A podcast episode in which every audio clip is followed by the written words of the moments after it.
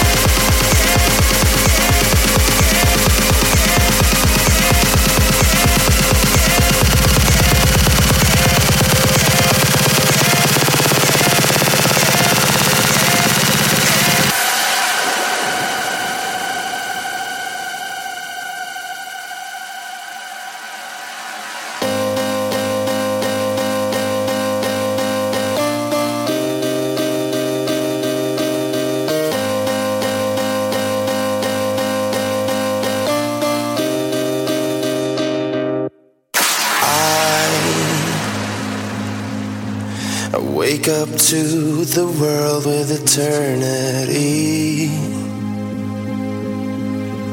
Another